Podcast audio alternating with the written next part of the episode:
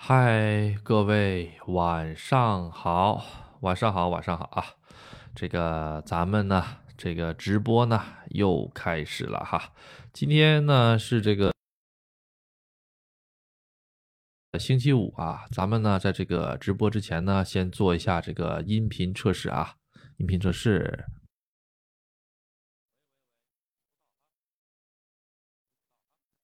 好嘞，像刚才是不是没有听到？各位朋友没有听到，那就是没有问题哈。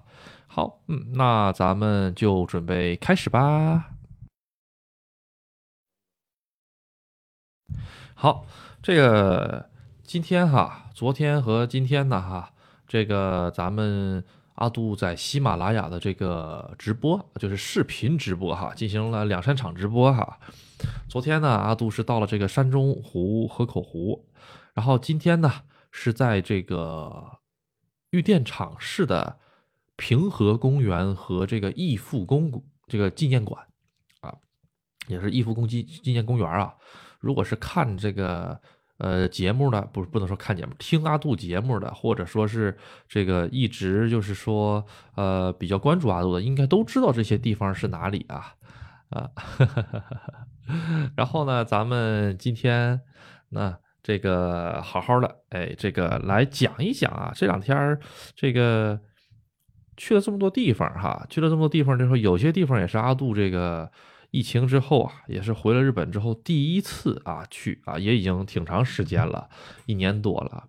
比如说哈，这个呃，阿杜最近，我觉得阿杜这个节目还是有一定时效性的哈，最新的节目。这两天，如果是在富士山周边游玩的朋友们，就不要去看枫叶了，红叶已经全面下线了。啊，今年下挺早哈，今年下挺早啊。我为什么这么说？去年这个时候好像还没有怎么下完啊，啊，今年下挺早，已经全下没了啊。然后山中湖啊，就不用说了，河口湖里面有个红叶长廊。连那个小吃街都给你撤掉了，停车的地儿收费停车场只剩了一个了，也就是说现在去的话，基本上没有办法停车了，就是没有地方停车，你只能是跑其他地方。昨天那个直播呢，也是从这个中间，嗯，这个在那个阿杜在这个看红叶那里哈，开始开了一个直播，很多朋友可能都看到了哈，啊，红叶基本上已经快完了，没有了，然后。阿杜这个前天哈，前天啊不是前天，上个星期哈，上个星期的时候是去了这个香根，香根的红叶也已经差不多了啊，所以说红叶吧季节已经算是全过了啊，反而玉电厂还有那么一点点，比如说今天去的那个。逸夫公公园哈啊，那个地方还有那么一点点哈，尤其是今天咱们去的这个平和公园哈，平和公园里虽然红叶不是很多，但是肯定很多朋友们都这个知道了啊啊，就是看今天这个视频直播的，现在这个直播间里的朋友们有没有昨天看视频，就是今天看视频直播的，或者昨天看视频直播的，如果有的话扣个一啊，啊啊，挺好挺好啊，然后呢，这个也总结了一个嘛，因为这个。比如说是这个玉电厂一日游哈，要玩哪些东西啊？还有就是说是，比如说是那个呃香根一日游，还有就是说这个富士山一日游哈，具体要玩哪些东西呢？基本上跟大家都讲了哈。下个星期，下个星期啊，下星期不一定哈。这个月呢，我跟我老婆休息重合在一起的时间比较少，看情况。如果这个这个月有时间的话，哈，带大家去一下子这个伊豆半岛。这个天儿去伊豆哪里呢？就去修善寺啊。修善寺它有免费的露天温泉泡脚的地儿。哎，我老婆呢比较怕冷啊，正好呢，咱们可以到那里呢去泡泡脚。哎，泡泡脚。这个地方泡脚有个很安全的地方是什么呢？它那个水是一直循环的。不是说大家在那里就用一泡的死水泡，那那个脚气传染的不多厉害，是不是哈？它那个水是循环的，它大概是个三米长、四米长的一个用石头砌的一个那个石槽，就是像以前农村那个猪吃食的那个石槽的似的啊。这怎么阿杜挺厉害，都能联都能联想到这儿哈。在这个石槽子哎里面把脚放里，然后呢一边是出水的，一边是那个就是水能排出去的啊，它是一个循环的啊，所以说大家可以在里面泡泡脚，然后来体验体验，感觉是挺好的啊。阿杜喝两口水啊。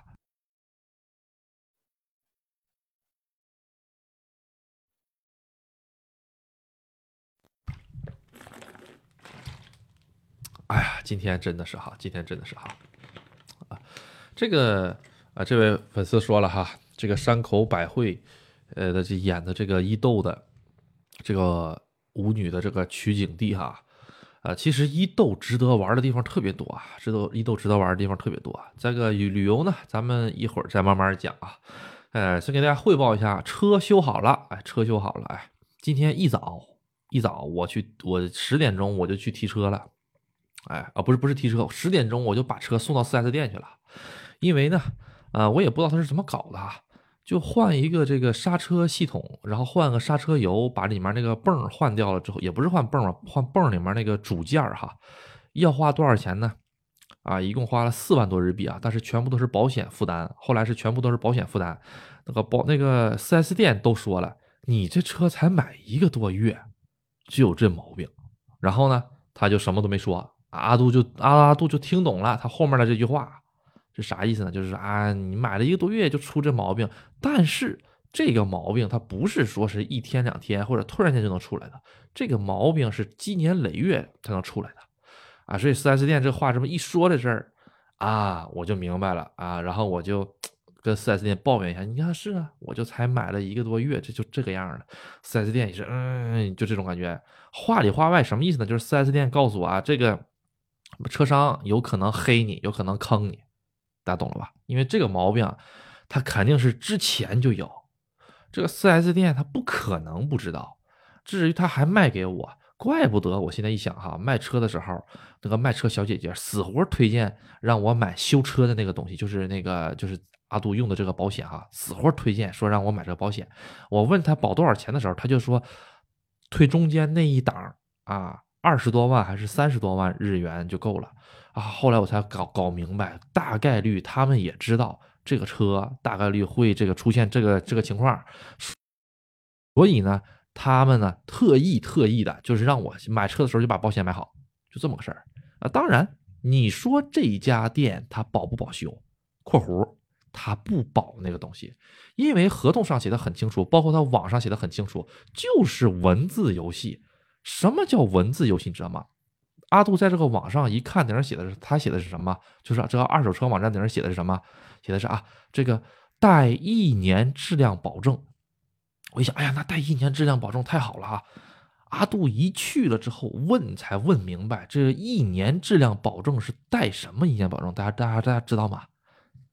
这一年质量保证是你这台车根本开不了了，比如说发动机。爆缸了，这个活塞都都蹦都蹦出来了，冒黑烟了，怎么踩油门都走不了了。这种情况下，人家才给你保。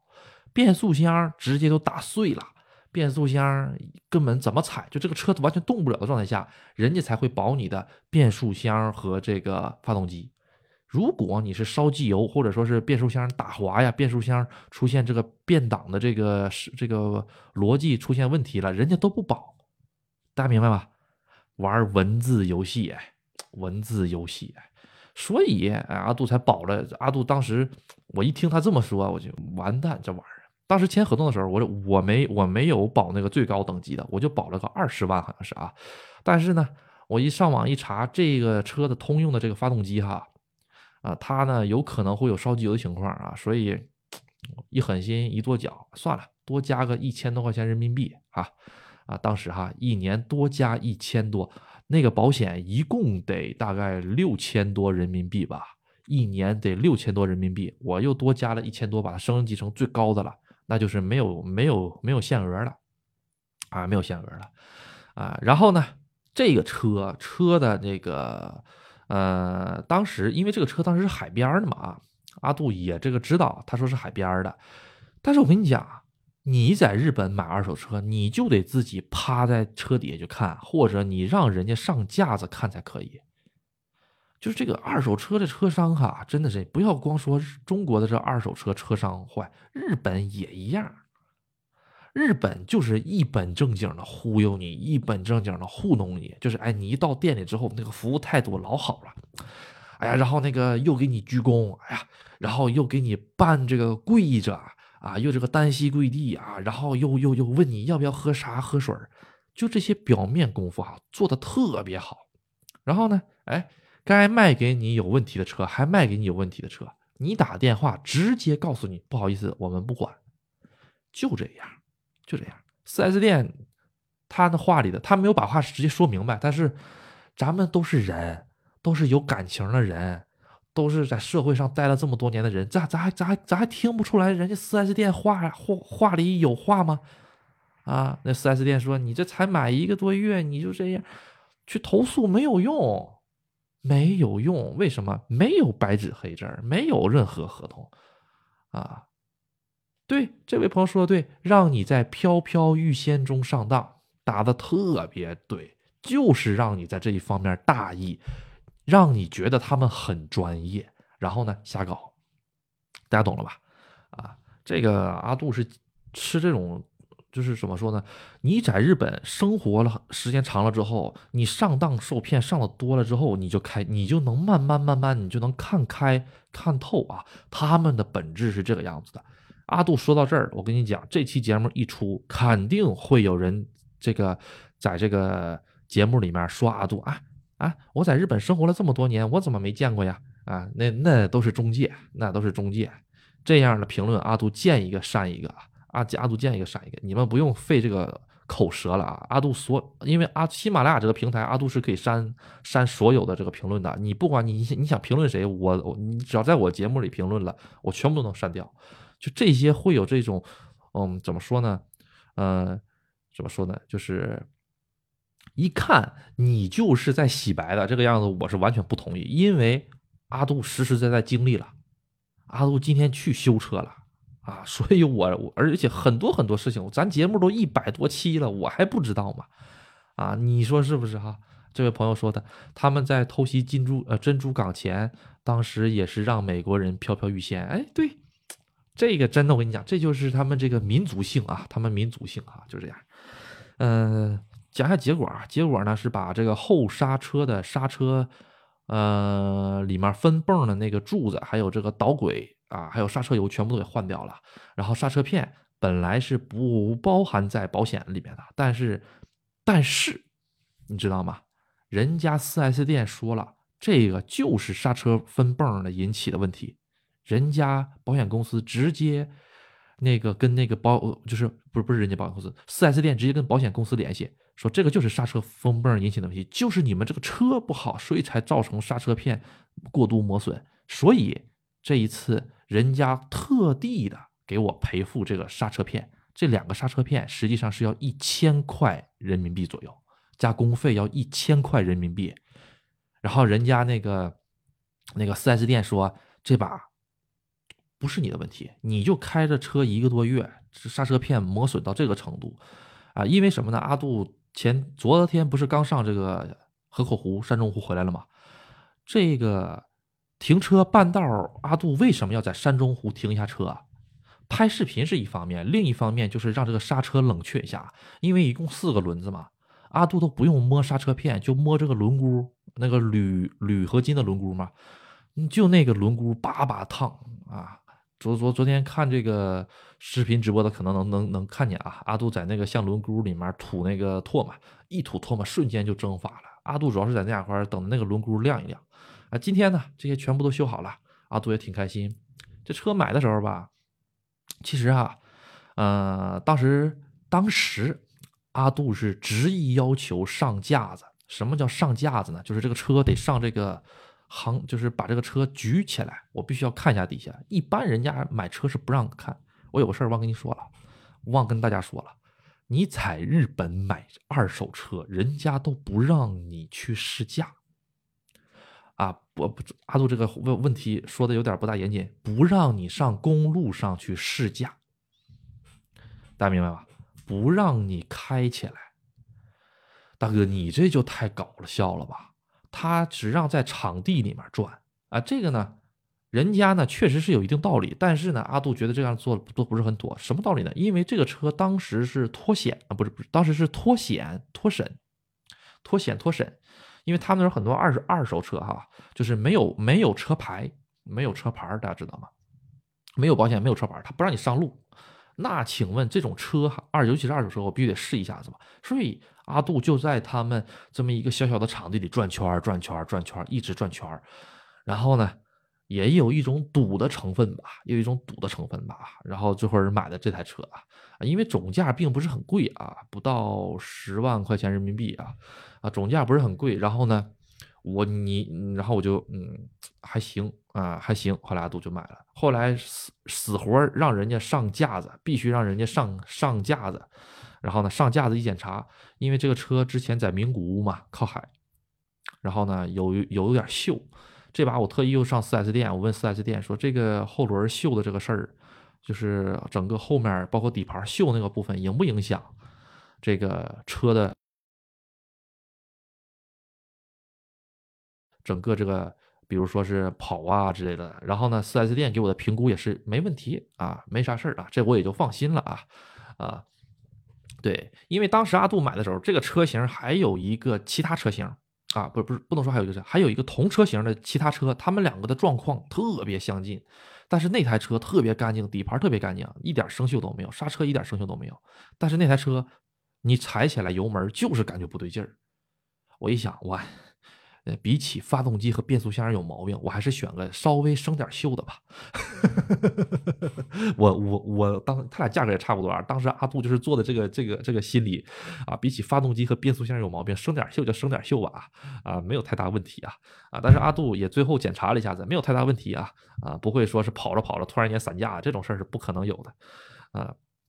然后今天呢，这个一早去了之后，把车钥匙交给人家了之后呢。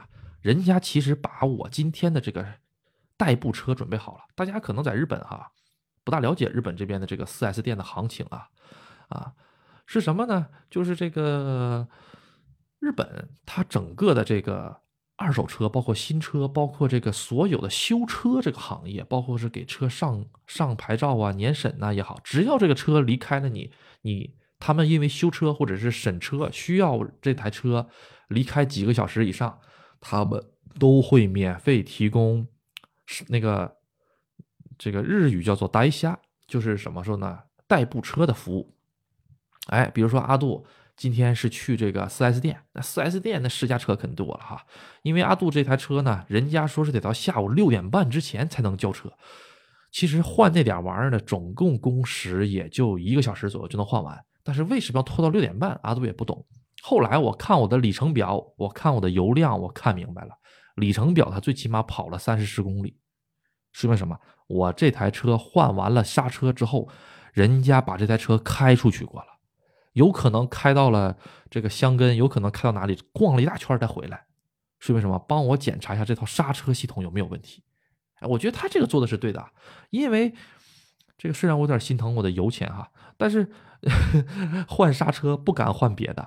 你发动机坏了，最起码它走不了；这刹车坏了，它刹不住，很吓人的啊！所以这一点我给他点个赞啊啊！因为我昨天刚刚加完的油，今天我一看，哇，少了两格，心疼死我了啊！你知道日本日本这油挺贵的啊。然后我突然间我就想到了一个事儿，当时试我车这个人他得多狠的踹踹我这台车呀，就是踩油门啊，他得多少人这个使劲踩我这个油门啊啊！为什么这么？这么说呢，因为阿杜今天拿到了这台这架这个这个就是相当于试驾车，或者说是他给我的这个代步车，是最新款的大飞度，能坐七个人，已经上视频了，能坐七个人，油电混合的啊。呃，毫不犹豫的跟大家讲啊，说真的啊，我在我们这个幺三八国道上，我直接一脚底板油，我就叫我就要试一试这台车的性能，这台车的性能还不错。啊，还不错，因为是油电混合的嘛，劲儿特别大，嚓就起来了，啊，然后呢，我就当时我就想啊，那人家要说人家如果是我的车，那肯定也是把，肯定也是把脚踩到油箱里使劲踹了啊，就是使劲踩油门啊，这个东西没办法啊，自己的车谁都不舍得这踩。我跟你说，不瞒大家说，我目前为止这这么多车里，我现在这台车这大面包子，我压根儿就没有把它踩到底过，油门踩到底过，从来没有踩到过底过。但是，呃，之前那台皇冠，我我我踩过一次，在高速公路上踩到过底过啊。然后剩剩下就没有，因为阿杜是个比较爱惜的嘛，主要这个车，本田的车都是 CVT 变速箱啊，啊，不经踹不经踹啊，不敢踹啊。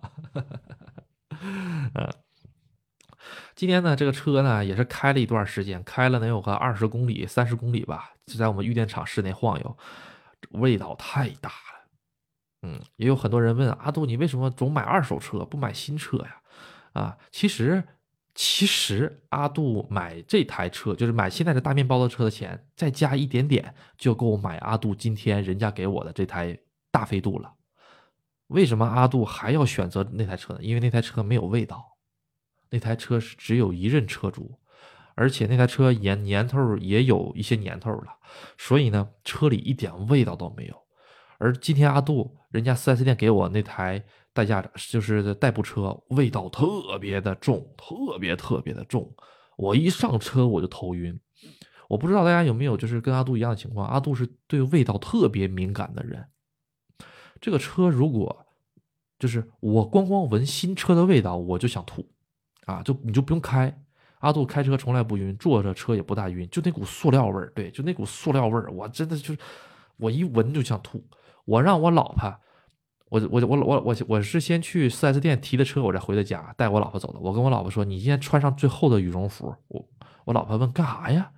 我说：“那个那个，咱一会儿开车走啊，咱一会儿开车走。”我说：“开车走的话，那你你穿那么厚羽绒服干啥？”我说：“这车味儿太大了。”当时我刚提完车，我给我老婆打电话：“你多穿点羽绒服啊，我得把这车车窗打开，我才能够走。那味儿特别大，受不了了都。”啊就比如说，我中午吃个饭，我中午跟我老婆吃的披萨，吃了半个小时的披萨，那个车里全都是一股子味儿啊，那个就是嗓子马上就会痛啊，所以我才不买这个新车啊，不买新车。但是我在国内的时候，我二零二二年回国的时候，我买了一个新车，我买了一个丰田的这个凌尚，那个是新车买的。但是那个车味道就会小很多啊，可能也是不一样的这个什么吧。但是我开的也少，一年半我才开了四千公里还是五千多公里啊，四五千公里才啊，因为也是有疫情的缘故吧，不怎么开。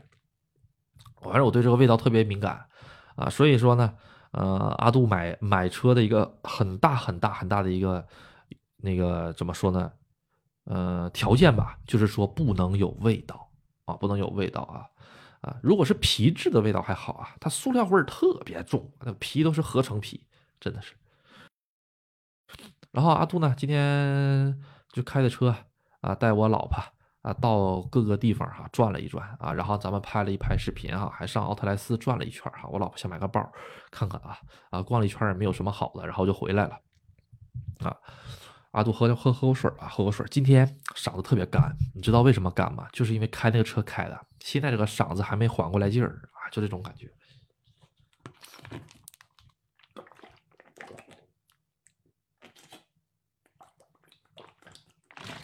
哎呀，哎呀，真的，哎，给本田呢点个赞吧啊，给本田点个赞，不错啊，不错啊，嗯。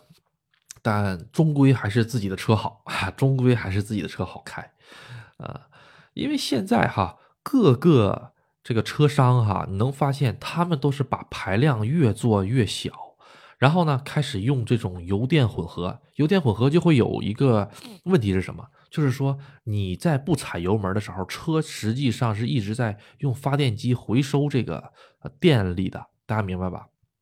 它就会有一种那种拖拽感。这个拖拽感也会让人有一种恶心的感觉吧，因为阿杜啊不怎么开这个电车，从来没开过电车啊，我倒是试过啊，试过电车，也从来不开油电混合，我从来没开过油电混合的车，试倒是试过，但是它那个拖拽感特别严重，我就有点就想吐，恶心，它不如纯油车的那种感觉啊，纯油车特别那种顺畅那种感觉，嗯，谢谢关注，谢谢关注啊啊！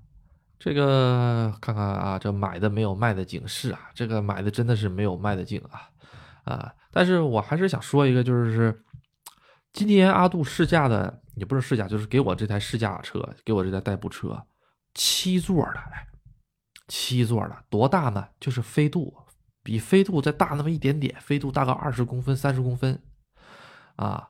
他那个车简直了，那个座儿就是阿杜当时去那个弄车之前，我还在这个群里说了一下子，这最后面那一个座的那个大哥，那个头都直接顶在那个后后车窗玻璃上，是不是？我这一上去是真的是，哎，真的是直接就顶在玻璃上啊！这玩意儿真不能碰啊，真不能碰啊，这玩意儿。嗯，这种小七座车吧，在日本其实是一个挺怎么说呢？嗯，挺普遍的一个，丰田也有类似的啊，小七座车，你看起来就是五座车，实际上是个七座的啊，啊，但是它整体的空间特别的窄，什么行李都放不下去了，还是得要大面包子，大面包子真香。对，能量回收带来那种那种拖拽感，是的，那个那个拖拽感就会有一种，哎，就胃有点难受，尤其你踩油门，它又起来，然后呢。你这个踩油门之后又有拖拽感，就这种来回来回来回来回让这个胃很难受，再加上这个味道，所以阿杜今天一下午一直哎胃有点怪怪的，挺难受的。嗯，今天晚上吃了个菜哈，今天晚上呢怎么回事呢？炒了个豆芽，为啥炒豆芽呢？这两天跟我老婆有点这个暴饮暴食惯了，有点啊不行了。得这个借借肉了，得借借肉。这粉丝一来就是生鱼片、烤肉，哎呦，这这这个这个这个天天吃这个生鱼片、烤肉也不是个事儿，是吧？哈，今天呢，这个在菜市场哈、大超市哈，看到了这个打折的这个韭菜哈。为什么打折呢？韭菜有点老了，哎，它这个它这个杆儿哈，特别的那个粗哈，有点硬了哈。老了那个韭菜，所以它打折便宜啊！阿杜呢买了这个两捆打折的韭菜呢，花了十块钱啊，就那么一小把，就一小把。然后呢，这个拿的鸡蛋炒了个韭菜，鸡蛋鸡蛋炒韭菜。然后呢，又买了两包豆芽，这豆芽呢是我们这个玉电厂的这个山泉水，也就是富士山。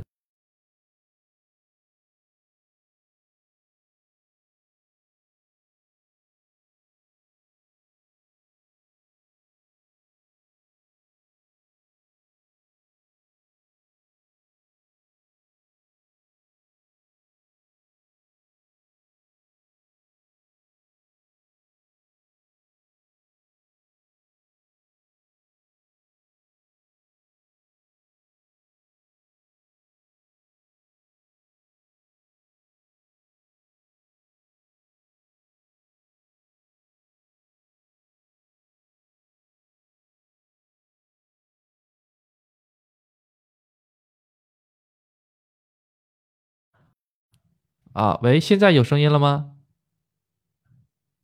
喂，现在能听到了吗？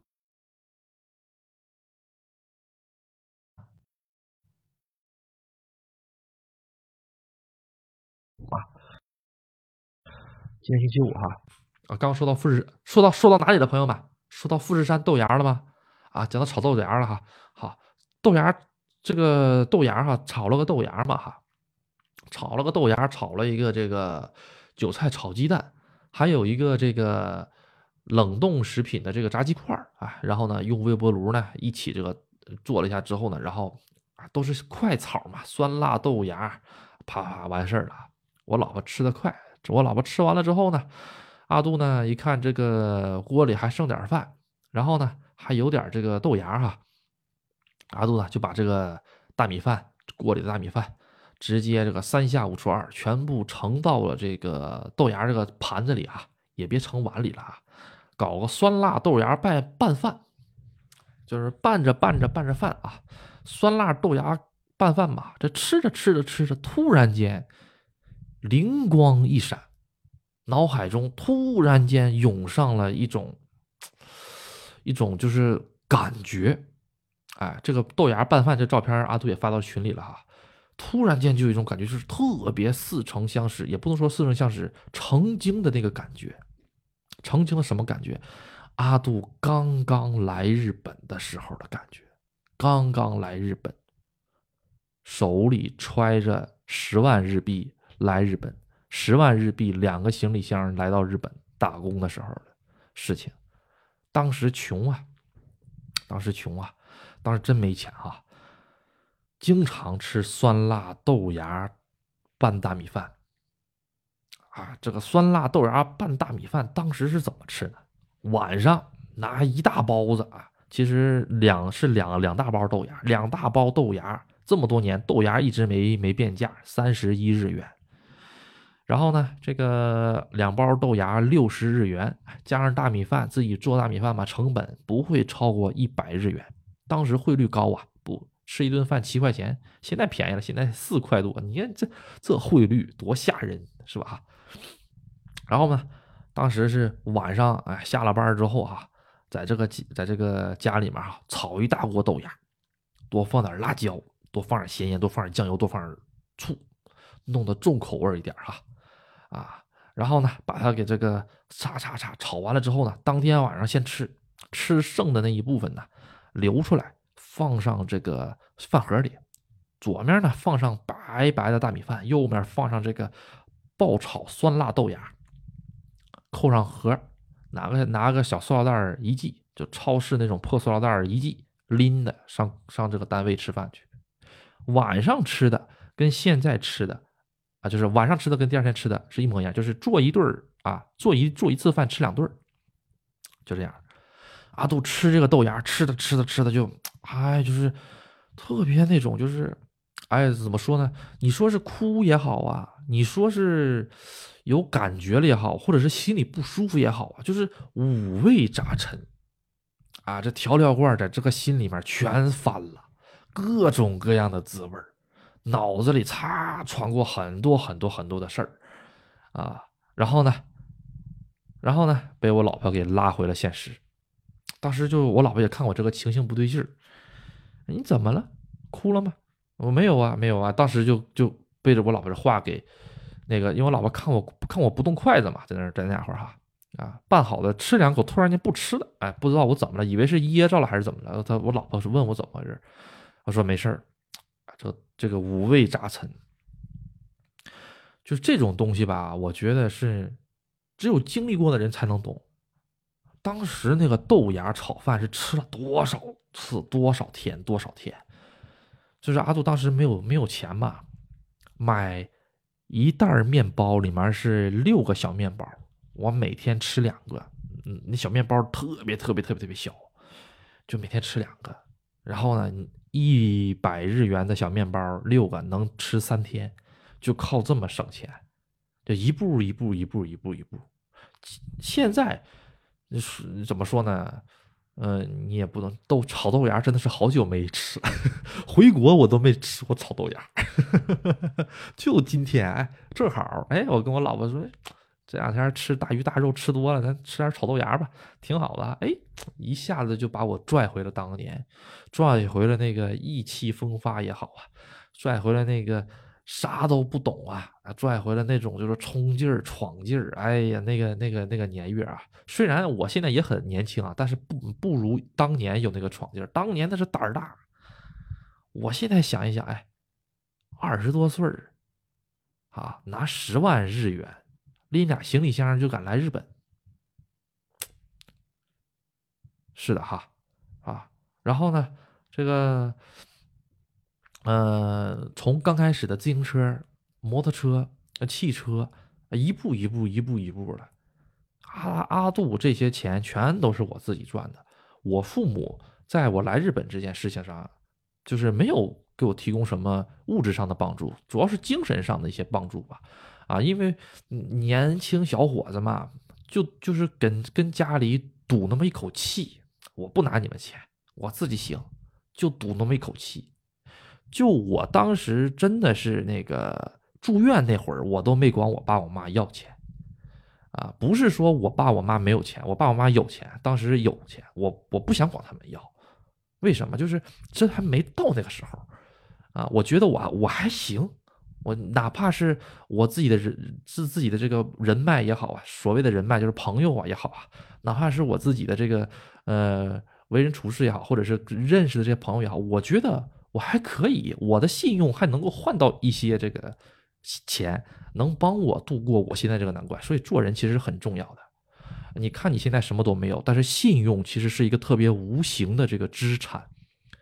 很简单，大家为什么呃这么信得过阿杜来日本来玩，找阿杜来玩，包括阿杜做很多这个首饰，尤其是因为阿杜在做这个节目之前，我在我在没有回国之前，我做这个节目，就是在在做这个节目之前，阿杜就一直在做这个首饰的这个这个二道贩子，就是也也就是代购。这个东西怎么跟大家讲呢？这个东西就是讲一个诚信，因为珠宝首饰这些东西，你是在摄像头底下，你是看不到它的光泽，看不到它的瑕疵的。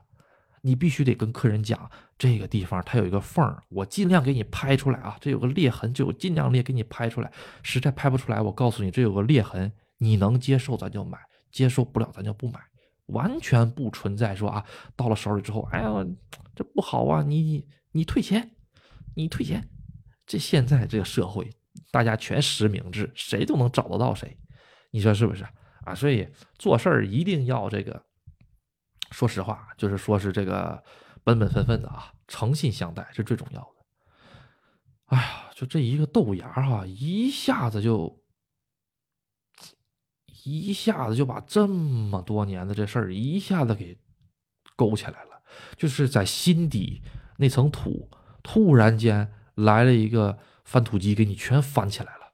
本来都分的好好的，一层一层一层的哈，一下子给你翻起来了，五味杂陈啊，心里是波涛汹涌，真的是啊，心里波涛汹涌啊。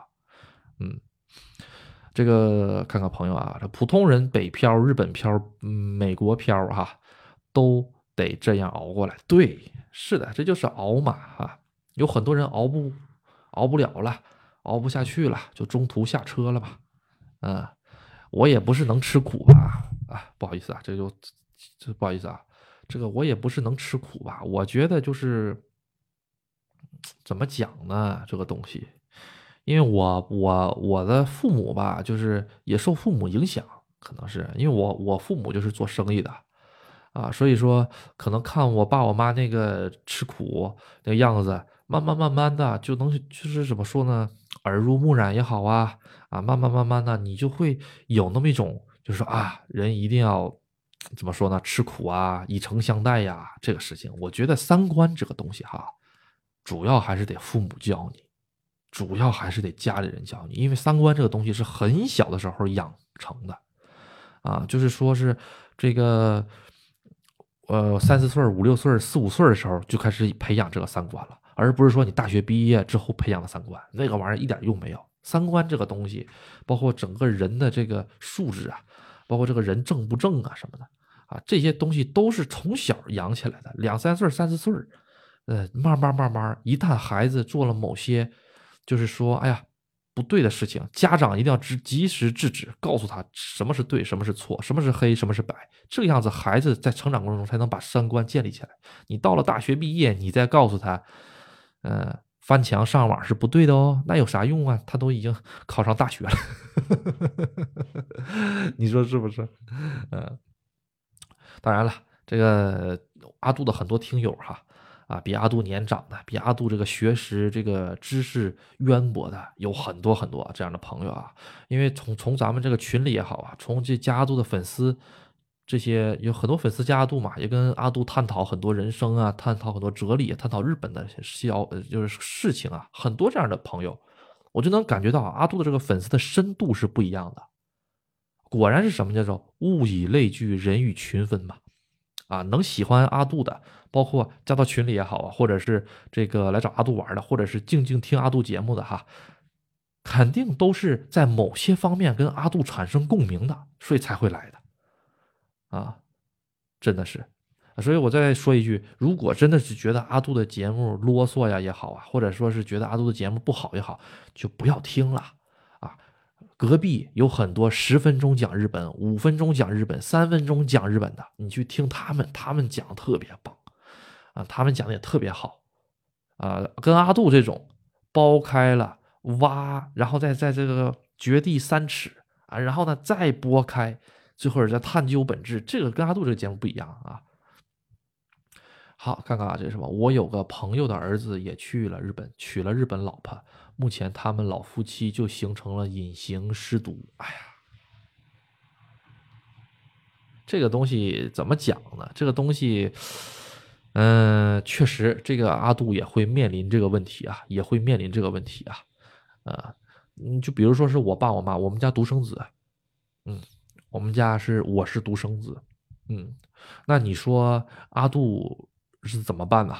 未来怎么办？这个问题是阿杜跑不了的。所以阿杜才敢把它就拿出来直接讲。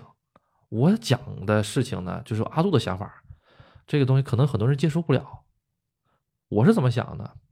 在我爸妈能动弹、能够自理啊，能够这个意识清清晰啊，并且能够自己生活，老两口能够自己生活的年月下，我除了这个多去看看他们。更重要的是给他们提供一个金钱的支持，尤其是到他们这个年纪，因为他们有他们自己的生活。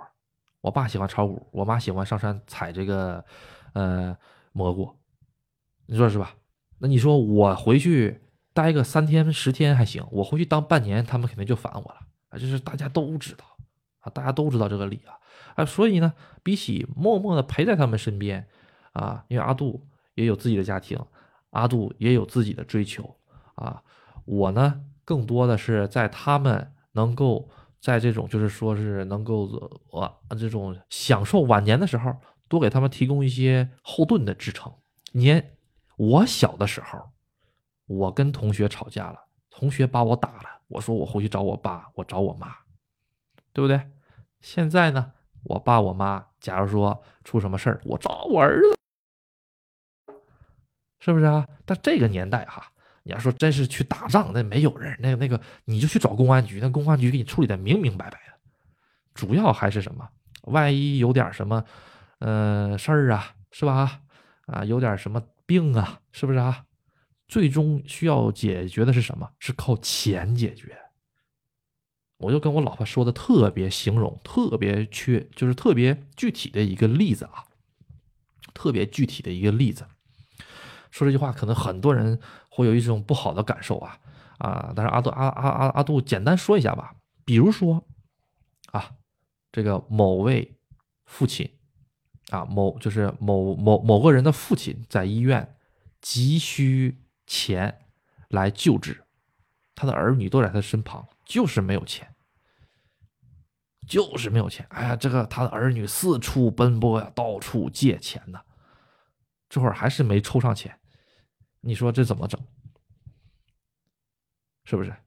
另一方面，换一个方面，假如说同样的情况下需要钱，你把钱给到位了，抽空赶紧回去看一看，然后呢，找就是多找几个什么那个忙，就是怎么说呢，像是看护一类的帮帮忙啊。当然，你可能有人说，哎，这儿女在更重要啊，但是现在社会。你没有钱，寸步难行啊！阿杜说这个可能说的特别特别的赤赤裸裸啊，特别赤裸裸说的。但现在社会不就这样吗？是不是？啊，你有的时候一万块钱在阿杜这边就是一个珍珠项链这一万块钱在别人那里就是能决定别人生死的那个。能不能把人拽回鬼门关的钱？所以你钱就是这么个东西。所以阿杜阿杜看得很开，阿杜看的也怎么说呢？在我的价值观里，我看得很透。我爸我妈现在幸幸福福的，开心享受他们的晚年，他们想干什么就干什么，想吃就吃，想喝就喝，他们也有他们的退休金。我呢，作为儿子，我独立挣钱。万一他们有问题的时候，我能拿得出来钱，比我能在这个面面前更有用啊！真的，啊，我就跟我爸我妈说，我就跟我爸我妈说，那个你俩没事儿，你俩缺钱直接跟我跟跟我讲就好了，啊，这句话我觉得对于他们来说也是特别有安全感的一句话，啊，哎，这社会就这样。阿杜说这些，可能有很多朋友不赞同。哎呀，现在社会就这样，没有没有办法，没有办法。嗯，对，看看啊，这是什么？这个他们的儿子娶了日本老婆，也生了孩子，肯定没时间回国了。哦，老夫妻俩医院退休了，不缺钱。对呀，啊，是啊，那我觉得啊，这个话题吧。佛说佛有理啊，僧说僧有理啊，这个呢，咱就没有这个特别讨论下去的意义了和价值了。嗯，阿杜说的这些东西肯定有，嗯，这是阿杜的作风，这是我爸我妈啊。如果呢，你肯照顾我爸我妈，或者肯给我爸我妈钱的话，那我也听你的，好不好？你如果不肯给我爸我妈钱，或者不肯照顾我爸我妈，不给我爸我妈养老送终，那你就不要说话啊！就是给那些喷子或者是那啥啊，咱粉丝没问题啊，啊，是吧？啊，最最终解释权在我在我手里。对啊，你说是不是啊？阿杜说的很实在了吧？啊，这个问题啊，自己的爸妈自己想办法啊，那那个就是你们自己的家务事，想怎么照顾怎么好，还是说家庭怎么处理啊？家庭这个模式怎么弄啊？那都是你们自己的。在我这种独生子的情况下，我就只能说是把钱先准备好，以后有什么事儿先让钱开路，然后呢，阿杜赶紧回去看一看，还是怎么着的，这个是最重要的。但是呢，还好，因为我们家亲戚呢比较多哈，呃，就是实在亲戚比较多哈。啊，他们都住得很近啊，应该还好还好。像我老婆家，像我老婆他们家，我就很很放心了。我老婆，我老婆有个弟弟的，啊，他有兄弟姐妹的，哇，那这个就真的是很羡慕。我其实啊，在小的时候，我觉得独生子挺好，没有人跟我抢玩具，没有人跟我抢吃的抢喝的。但是到了这个年纪的话，我就开始作为一个独生子的话，我就开始觉得，哎呦。压力开始变大了，嗯，这压力开始变大了，所以这个压力也也就会造造，这个压力也就会造就我吧。我觉得，啊，之所以会有今天的我，之所以会有这个在日本这个开大面包的也好，当二道贩的也好，这个我各种各样的压力都有，嗯，自己的自己这个小家庭的压力也好啊，有的时候我一想到我爸我妈的这个问题啊，将来养老问题，因为。在日华人的第一代在日华人，永远跑不了给父母尽孝的这个问题。这个问题是个很家家户户都是这个问题。那你说把爸妈接来这个事儿呢？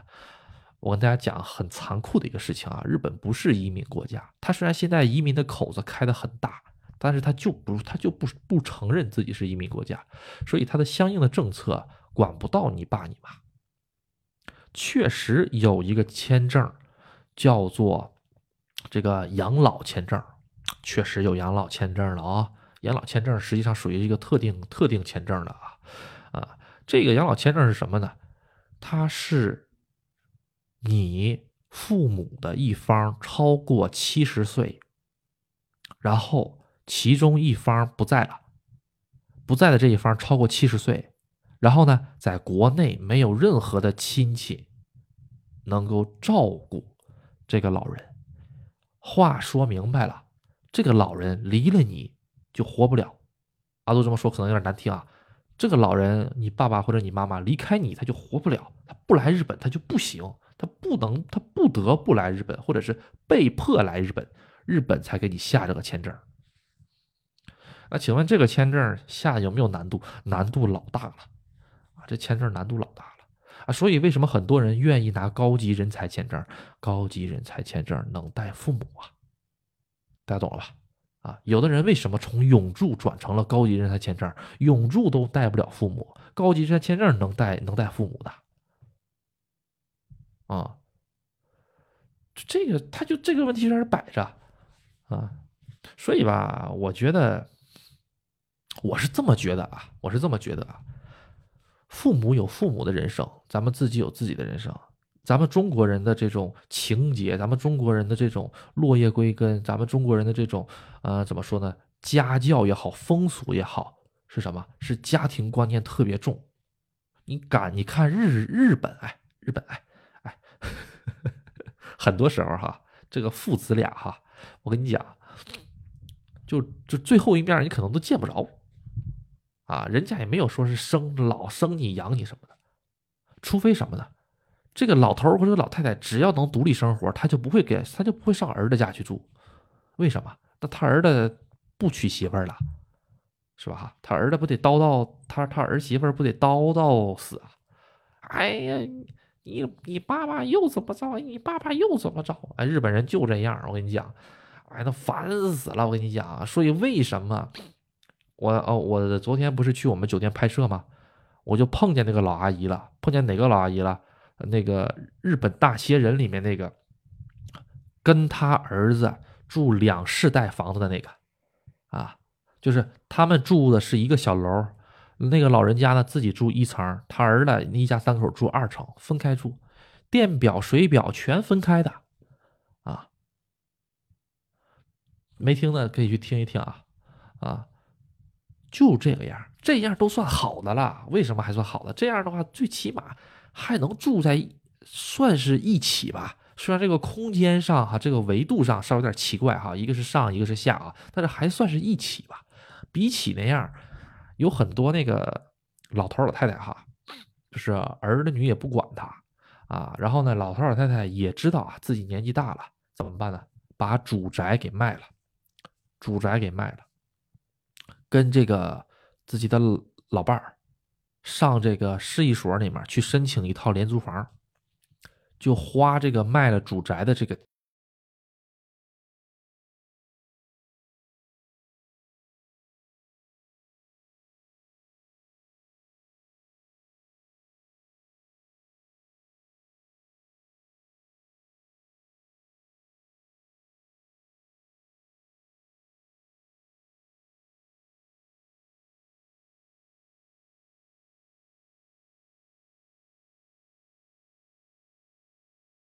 两口的话，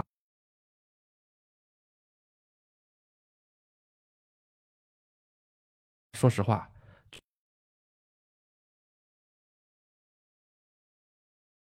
年年纪那这听到说话了吧？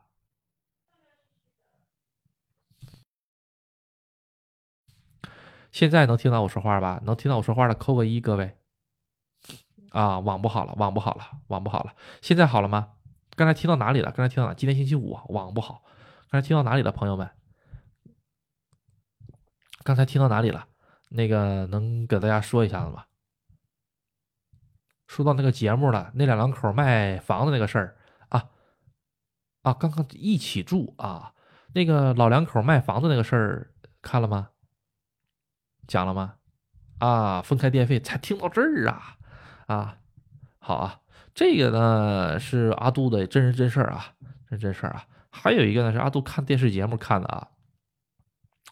呃，老两口哈，这个儿子、这个女儿都这个结婚了，都搬出去住了啊啊。然后呢，还有在国外生活的啊，这儿儿儿女们，这老两口呢，啊，最后呢就没有办法了啊，没没有办法了呢，就是说是这么一个大的主宅呀。啊也没人继承，然后呢，年金也特别的高，工作也工作不了了，就出门都得拄棍儿的那种，你知道吗？出门都得拄棍儿的那种啊，没有办法了，没有办法了，怎么办呢？后来哈，后来呢，就是说把自己家的主宅给卖了，主宅给卖了之后呢，啊，然后这个给这个大儿的一部分钱，啊，给大儿的一部分钱了之后，剩下的一剩下的一部分钱干什么呢？自己。那个上市一所去申请那个廉廉租房去了啊，去申请廉租房，然后住那个廉租房，跟老太太一起住廉租房啊，俩人岁数老大了，过这种什么生活呢？存款就那么多，就是说，当时我让我特别感感触的一个是什么事情，你知道吗？那个老头其实都啊八十多岁，七八十岁了哈。然后他当时就拿着这个存折，给人家那个呃采访的人说，他就说，你看现在这些钱只够我活到九十岁的，我只够我和我老婆活到九十岁的啊。呃，如果这些钱都花完了之后，那个那我们真的是没有办法了呀，那就。然后那个记者就说：“那你们这没有办法怎么办呢？你钱都花光怎么办？要不可以去申请一下这个呃政府的援助啊？”这老这老头和老太太很正经的说：“啊啊，如果说真的是到时候这个钱花光了之后哈，他们考虑自己把自己给嘎了，老两口自己把自己嘎了。”当时我都震惊了，自己把自己嘎了。活到九十岁，要是还没挂的话，就是这个钱要是花钱花光了，钱花光了没挂的话，自己把自己嘎了。为啥呀？人家说的为什么你这么想？他说不想给社会添负担，不想成为社会的这个累赘。啊，你说你看这个玩意儿看的，你说他儿女是什么心情？是吧？啊。你说是不是哈？啊，这个我怎么跟大家讲呢？这个事情就是说，以前的日本吧，是一个资源比较匮乏的一个是，一个一个一个国家哈。他们就是说年纪大了之后，啊，对这个朋友也说是的哈。啊，刚提过哈，日本以前有这个啊，老人走进山林等这个等，就是啊，等等等自己挂的这个传统啊。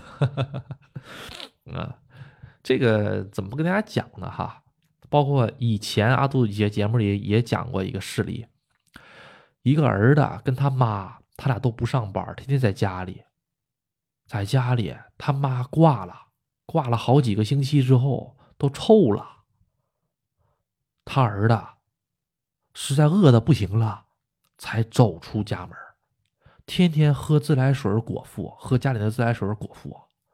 邻居都以为他们家搬走了呢，没有人，的也也也也不点灯。哇，就是这种奇，不能说是奇葩吧？你只是说这种奇怪的，这不就不能说奇葩，这叫奇怪。这种奇怪的这种风俗文化特别多，特别多啊啊！真的是让让让人这个呃大跌眼镜哈，真的是哈。嗯，哎，这个养老怎么讲到这儿来了哈？这今天这个话题越讲越沉重哈，越讲越沉重哈。嗯，好，咱这个先掐到这儿吧。大半夜的光讲这玩意儿不好啊啊！开心开心开心开心啊！这这这会儿讲的这么不开心干啥呀？你说是不是啊？好，咱开始这个提问环节。各位有兴趣的话哈，这个这个大家这个有问题的话可以提问啊。很多不肯出门的啃老族，老人挂了之后，自己也也挂在家里了。哎呦，哎呀，这个我怎么跟大家讲呢？嗯，是哈，嗯，就说吃豆芽的事儿吧。阿杜想起来了，阿杜最近哈看到一个也是刚刚从这个呃国内到这个日本的一个中国人哈，挺年轻的。然后呢，跟他这个交谈中哈，无意得知他也是这个刚刚来日本，刚刚来日本半个月。然后呢，每天呢也是晚上做一顿饭了之后呢，然后呢放到饭盒里，第二天再带过来吃，也是经常会吃些豆芽什么的哈。阿杜，哎呀，就有那种就是 啊前辈的感觉，突然间就出来了。你这豆芽得多放点醋啊，这样对身体好。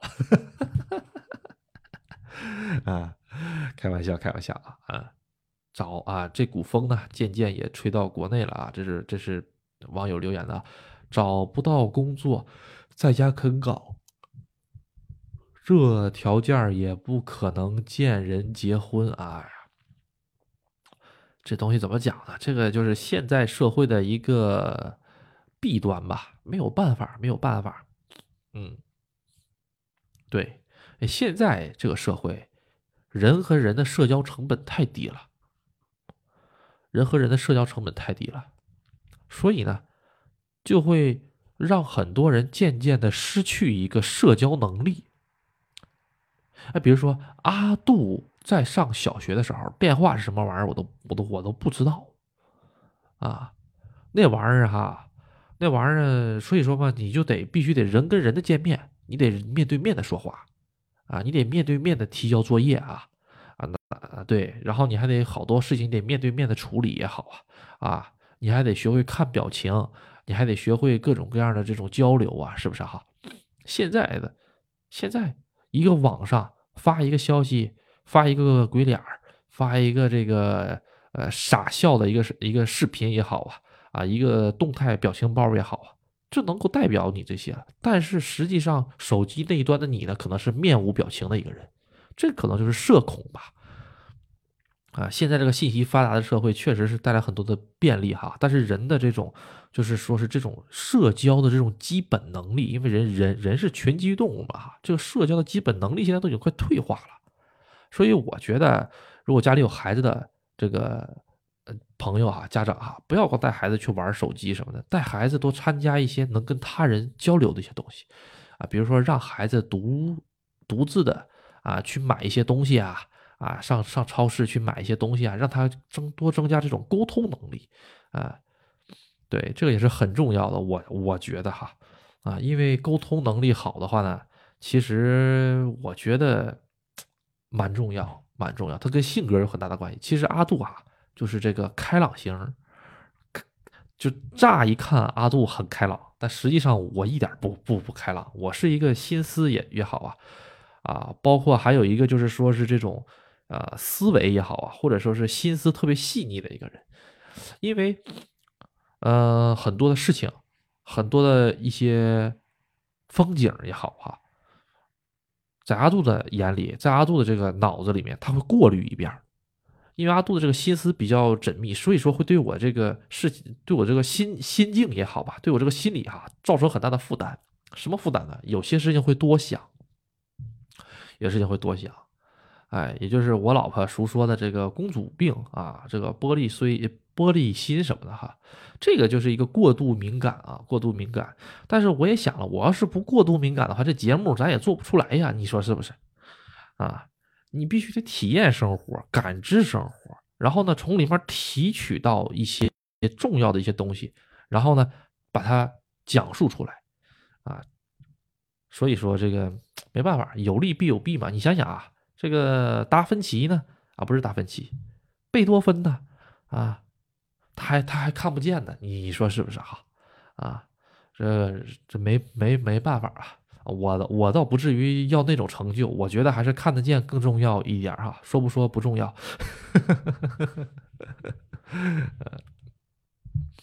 难哈，是的哈。这个快递方便，手游粘度高，不知道为啥现在不玩游戏了哈。原来我在国内的时候还经常跟我朋友一起打打坦克世界，这包括快回日本了，就是已经明确把机票买好了之后，到现在。这个游戏在我这里快四个月了，没有打开过一次。有的时候我跟我自己说，咱打开游戏玩会儿吧，放松放松心情。就这个鼠标放到这个游戏上面，就开始莫名其妙的血压增高。这个游戏叫做《坦克世界》啊，不知道有没有朋友一起玩哈？啊，这嗯血压升高是一回事啊，另一方面就是焦虑啊，焦虑啊，玩不下去啊，没办法。哎呀，这个明天啊，阿杜又又得去搬砖了啊！明天又得去搬砖了。这个看情况啊，呃，直播这方面呢，呃，做广告吧，做广告吧，都都都快到点了，做广告吧。这个阿杜的微信呢是 uc 零二零五 uc 零二零五啊。如果是喜欢这个阿杜的节目的话呢，可以这个关注一下啊。咱们群呢现在有两个群，一个是这个。阿杜的粉丝群、粉丝交流群、粉丝交流群呢，大家什么都可以聊啊，但是别聊那些那个什么，呃，政治一些的一些或者什么那些不要聊啊，啊，黄赌毒啊那些东西不行了。第二个群呢，就是这个阿杜粉丝旅游群，这个群里只能聊旅游，大家其他都不要聊，想聊的话，咱可以上大群里去聊啊，因为真的有很多朋友只是想了解一些旅游的一些攻略，但是天天被大群的这个各位朋友，呃，怎么说呢？也不是说大家聊的不好啊，而是说有的时候看的一些东西可能是更加有一些思想啊啊哲学上的一些消息嘛，大群里有的时候会有啊，所以有的朋友不是很喜欢就退群了啊，我觉得怪可惜的。大家所以呢，如果有对旅游感兴趣的话，可以专单独找阿杜啊，而且大群里也是不定时的会放出一些这个旅游群的这个入口啊，对旅游感兴趣的话呢，可以到那里去问一问啊，如果有兴趣的话。在那里一问，肯定马上就会有朋友来吩咐，来回复你啊。很多事情，各位群友啊，三个诸葛，三个臭皮匠顶个诸葛亮嘛，啊，这么多群友的力量，肯定比阿杜更厉害啊啊！只不过阿杜就是对这个富士山呐，对这个香根呐，对这个伊豆半岛啊比较熟悉啊，所以说呢，阿杜又开展了一项这个业务啊，就是说这个向导服务啊，阿杜陪游啊，阿杜陪游啊，呃，阿杜的陪游啊。呃，体验过的朋友们，其实我感觉应该还好，应该一我我个人感觉应该都能说好。就比如说是今天直播，今天就是云旅游了嘛，是不是啊？咱们去这个昭和天皇的这个他家亲戚家住那个地儿啊，住那个小别野，咱们去看了一圈，是不是啊？大家如果喜欢这种轻松幽默的这种风格呢，阿杜咱们就继继续下去。好，今天呢，差不多呢，就先到这里啊。呃，阿杜的这个陪游的这个服务呢，就是说是，呃，感兴趣的可以来提前联系阿杜，最好是一定要提前联系，因为阿杜这个日档期排的特别满啊。然后十二月本月的十五号和十八号分别有两场，啊，这个就是说是相当于那个怎么说呢？粉丝来找阿杜，然后呢，现在还有位置。如果有兴趣的朋友们，而且在日本的朋友们，或者说是那时候有赴日计划的朋友们，可以联系阿杜啊，咱们一起去啊啊，人多热闹好玩嘛。嗯，好，那咱们今天呢就先到这里，咱们这个下期再见，拜拜，各位再见。